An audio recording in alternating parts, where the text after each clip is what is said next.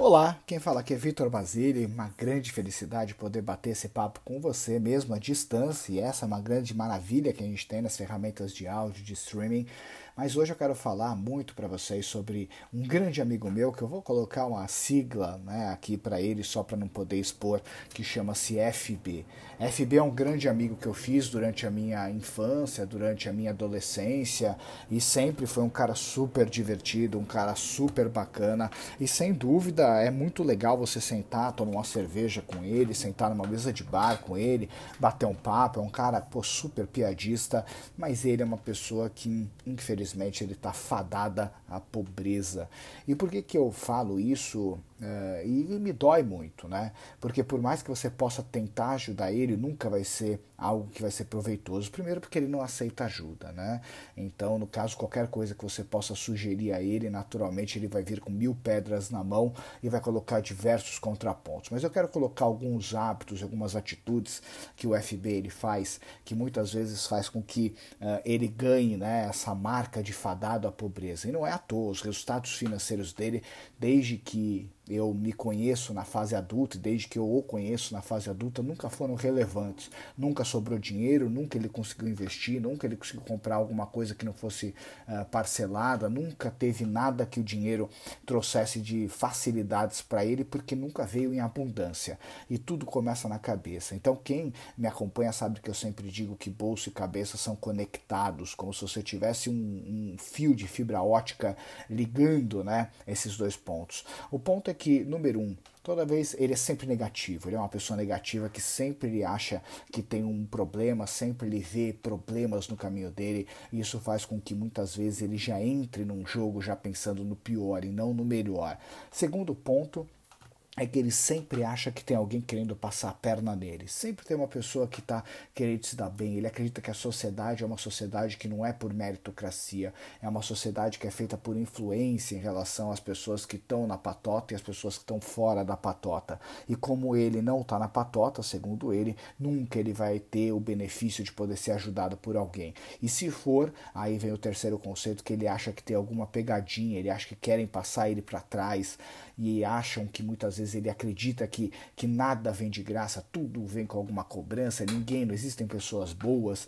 Então ele começa a ter já essas complexidades no caminho dele e faz com que ele naturalmente ele já comece com algumas bolas no pé. Segundo, é, outro ponto também que é muito curioso é que ele acredita que sempre a carreira dele é uma carreira que nunca vai decolar, a carreira dele já está no mercado que esfriou, que o mercado dele já está muito saturado, que o mercado dele já é um mercado bem difícil, que não vale a pena e que ele tem que buscar outros mercados, porque o mercado dele é muito ruim.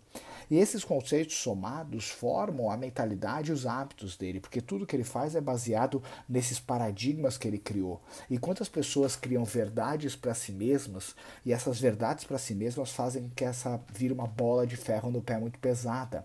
Isso é um grande problema, porque se você notar, exatamente no teu setor, tem pessoas que estão voando e você não.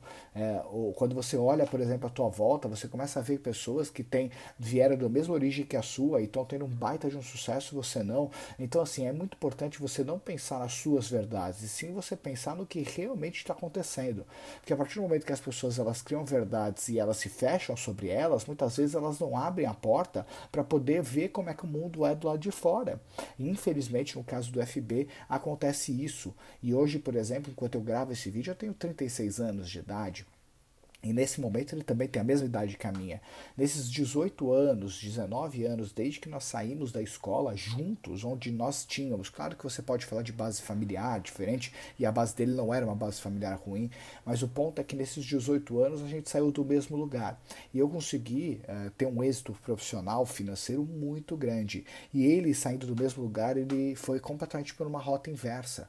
Então ele teve as mesmas oportunidades, ele teve o mesmo oxigênio, ele teve o mesmo sol ele estava na mesma cidade que a minha. É, no dia que chovia para mim, chovia para ele. No dia que fazia sol para mim, fazia sol para ele. Então, o que modifica os resultados é as suas atitudes, o conhecimento que você adquire, a sua habilidade de poder colocar esse conhecimento em prática e o principal, a forma como você pensa. Eu, por exemplo, sempre penso que a vida ela é muito abundante. Eu penso muito que tudo vai dar certo, sabe? É, é muito irritante essa positividade. Só que não é uma positividade somente de achar que tudo vai dar certo. Eu acredito que essa positividade de você sair pulando, dizendo que tudo vai dar certo, o máximo que vai acontecer é você ser eleito como um maluco idiota que fica pulando. O ponto principal é, tá bom, você quer pular, mas contanto que no dia seguinte você faça uma atividade que essa, todo esse otimismo realmente ele possa virar resultados. Porque senão você é só uma pessoa otimista sem resultados, o que é colocado como uma pessoa alienada. Então o grande ponto é exatamente esse. O que eu pude fazer nesses 18 anos, eu quebrei a cara várias vezes, teve vários momentos muito desesperadores, mas eu sempre tinha convicção com as minhas habilidades, meu conhecimento, minha atitude, eu conseguiria chegar onde eu quisesse. E não deu outra. Chegou, pode acontecer no meio do caminho, um revés, pode acontecer, mas a minha mentalidade ela é muito fortalecida. E o que eu vejo é que pessoas que estão fadadas a serem pobres, e quando eu digo pobreza, não quero dizer só no ambiente financeiro, quero dizer em todos os ambientes, porque a pessoa é uma pessoa que vai viajar menos, vai ter menos cultura, vai ter menos conhecimento, menos diversão, ela vai participar menos do que tem de coisas boas na vida. Então, se você é uma pessoa que tem uma mentalidade ruim e você hoje olha para o teu bolso e ele está ruim, o primeiro ponto não é achar que é o bolso que tem que mudar, e sim a tua forma de pensar. E nada melhor do que você poder fazer um exercício de pegar um papel e caneta e pensar muito, né, e nas suas atitudes, como elas foram tomadas com os desafios que apareceram ou as oportunidades que apareceram. Se apareceu uma oportunidade na sua vida, o que, que você respondeu naquela ocasião? Sim, não, o que aconteceu? Se você teve uma oportunidade, por exemplo, de poder vender algo, comprar algo, adquirir algo, investir em algo, quando você foi e você disse sim ou não, o que, que você fez? Como que foi? Porque a partir do momento que a gente consegue refletir sobre as nossas atitudes do passado, a gente consegue modelar, entender aquilo que acontece para que a gente possa tomar melhores decisões no nosso futuro. Naturalmente, os seus resultados e a sua mente elas andam de mãos dadas, então por isso que é tão importante a gente ficar de olho primeiro na cabeça para depois olhar para o bolso. Tá bem? Grande abraço, gente.